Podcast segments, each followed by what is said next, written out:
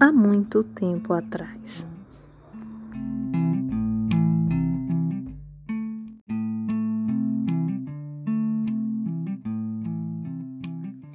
Era uma vez uma princesa muito linda, mas o que ela tinha de bonita, ela tinha de preguiça. Era morta nas calças a mulher. Acredita que ela não tomava nem banho para não ter que lavar os cabelos e penteá-los depois? Pois esses cabelos foi enlinhando e engodando que ela tinha que pedir ajuda das suas criadas para desengodar. E em uma dessas ajudas, elas encontraram um piolho. Ela colocou o piolho na mão da princesa e disse: Isso é que dá, não tomar banho e pentear os cabelos. Quando ela viu o piolho na sua mão, ela disse: Ah, um piolinho! Ela cuidou do piolho dentro de uma caixinha com tanto carinho e amor que o piolho foi crescendo, crescendo, crescendo, até ela ter que trocar de caixa. Um dia, o piolho de tão grande explodiu. A princesa ficou tão triste e desolada que o rei resolveu eternizar aquele piolho, transformando o couro da cadeira real, do trono real da princesa, em um couro da cadeira. Mas lançou um desafio: o pretendente que acertasse de que era feito o couro do trono real da princesa iria ganhar sua mão em casamento. A notícia se espalhou por todo o reino. Veio homens e pretendentes de todo o mundo. Primeiro os ricos, depois os que tinham mais ou menos e os pobres. Depois de muitos meses que se passaram, ninguém acertou do que era feito o coro do trono real. Até que a notícia chegou nos ouvidos de uma velhinha que tinha um filho, que o nome João. Quando soube dessa notícia, ele se animou todo. Ele era meio maluquinho, mas muito inteligente. Arrumou suas malas e partiu.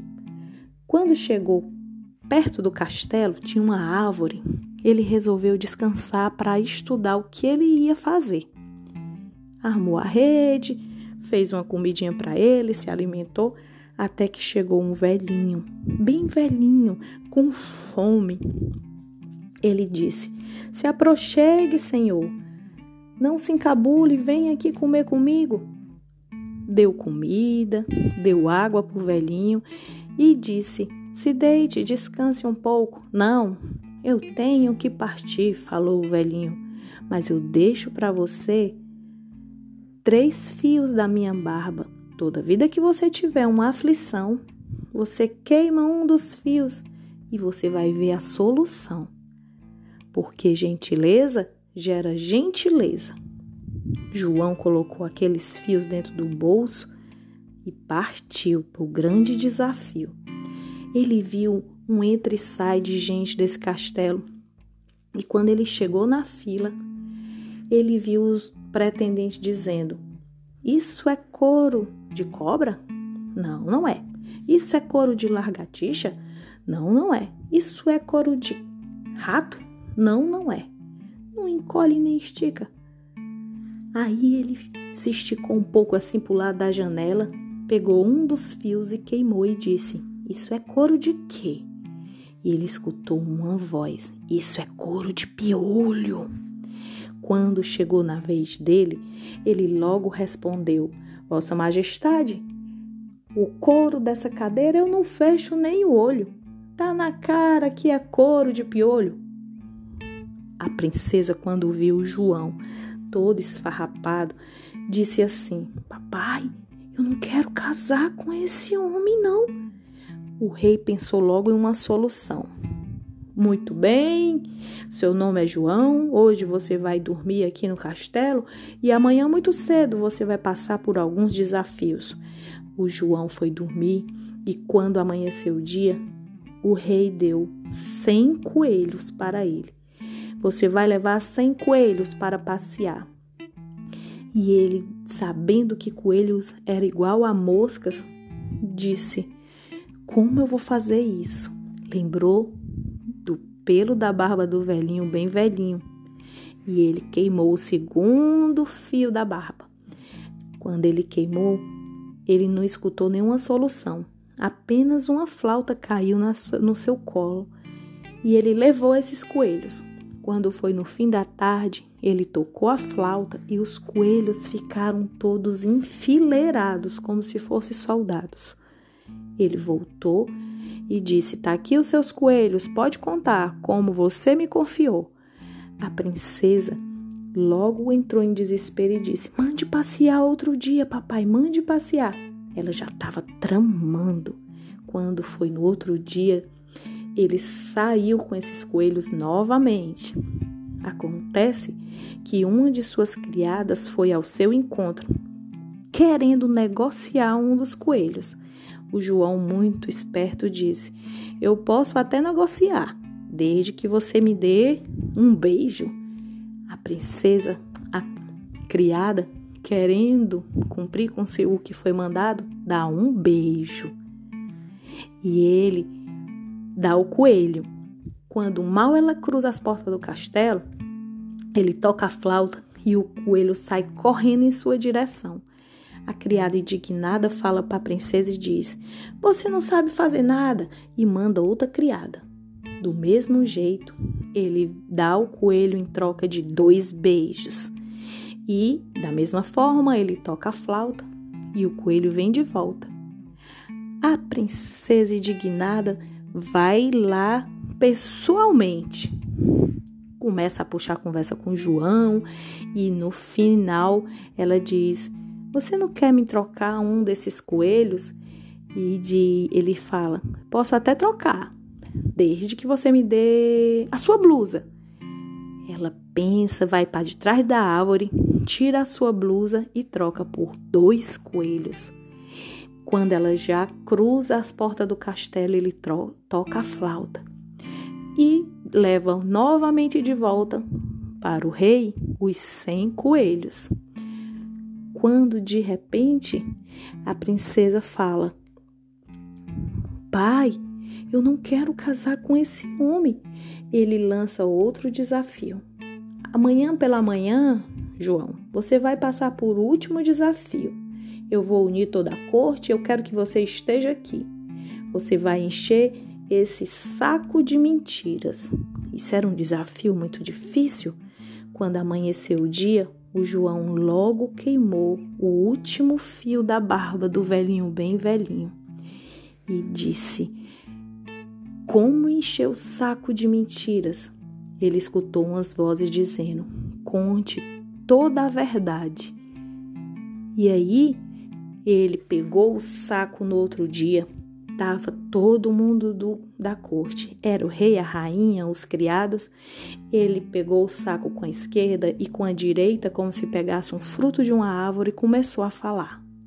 Vou encher nessa manhã esse saco de mentiras. Ontem pela manhã apareceu durante a minha um passeio com os coelhos uma das criadas. Me levou um beijo em troca de um coelho fujão. Isso é verdade ou não? E a criada lá no fundo responde: Isso é mentira! Tá enchendo o saco de mentiras. Mais uma vez ele continua e disse: Um pouco mais tarde chega uma outra criada e me leva por um coelho fujão mais dois beijos. Isso é verdade ou não? E ela lá no fundo grita: Isso é mentira! O saco tá pelo meio, seu rei. Continue, rapaz. Quando ele olha para a princesa e diz: Hoje pela manhã, a vossa filha, me, pelo um coelho fujão, me dá a sua blusa. Isso é verdade ou não? A filha envergonhada diz: Isso é a maior mentira do mundo, papai e o saco ficou cheio de mentiras. O rei olha para João e diz: Agora basta saber se a minha filha vai querer você ou não. Ele olha com aquele olhar meloso para a princesa. Ela já estava apaixonada mesmo e diz um sim. Foi uma festa de casamento enorme. E eu digo porque lá eu fui. Comi de tudo. Eu trouxe até para vocês uma compota de doces. Mas na ladeira do conclis eu escorreguei e quebrei o nariz. Restou apenas essa história, com um grande final feliz.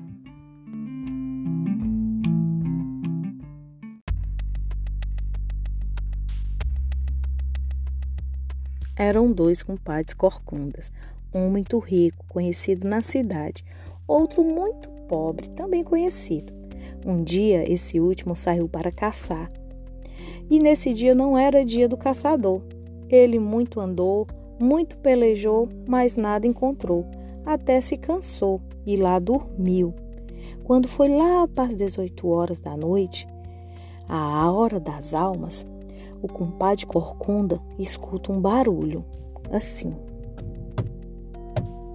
Segunda, terça-feira, vai e vem. Segunda, terça-feira, vai e vem. Aquele barulho, repetidamente, chamou a atenção dele e o batuque, uma vontade louca de participar daquela roda. Quando ele viu eram vários seres encantados, todos com roupas muito luminosas e dançando, e dançando, e dançando.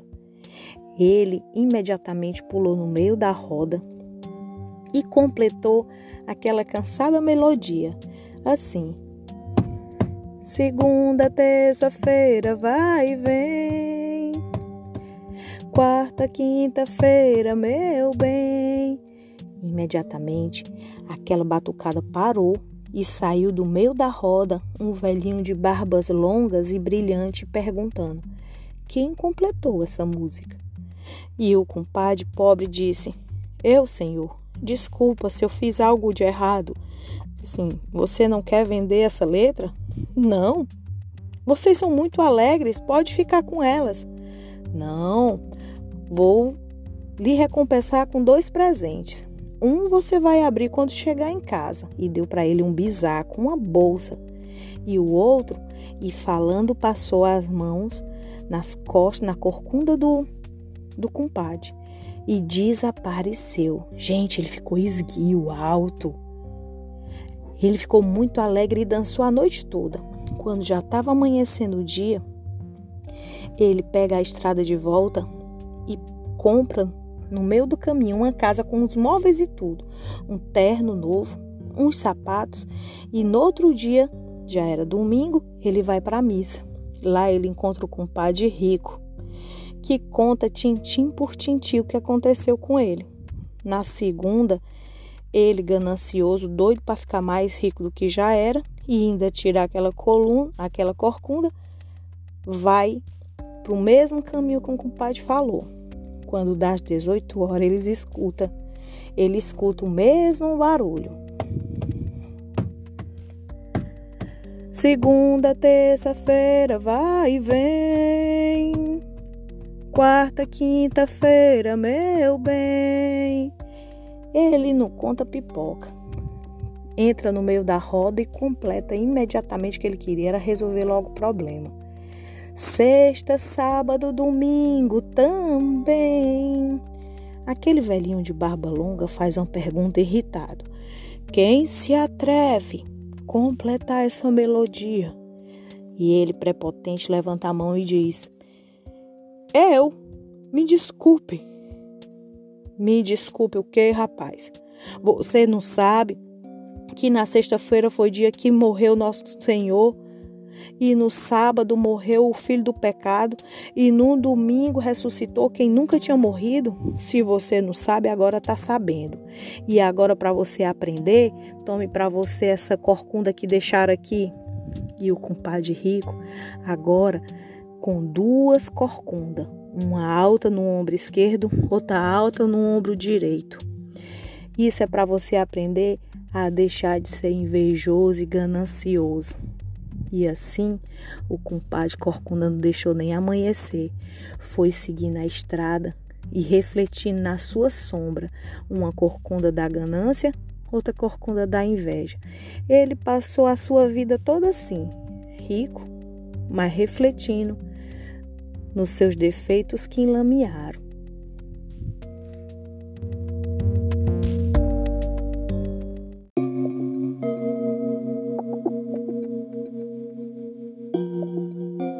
História que eu vou contar aconteceu lá em casa.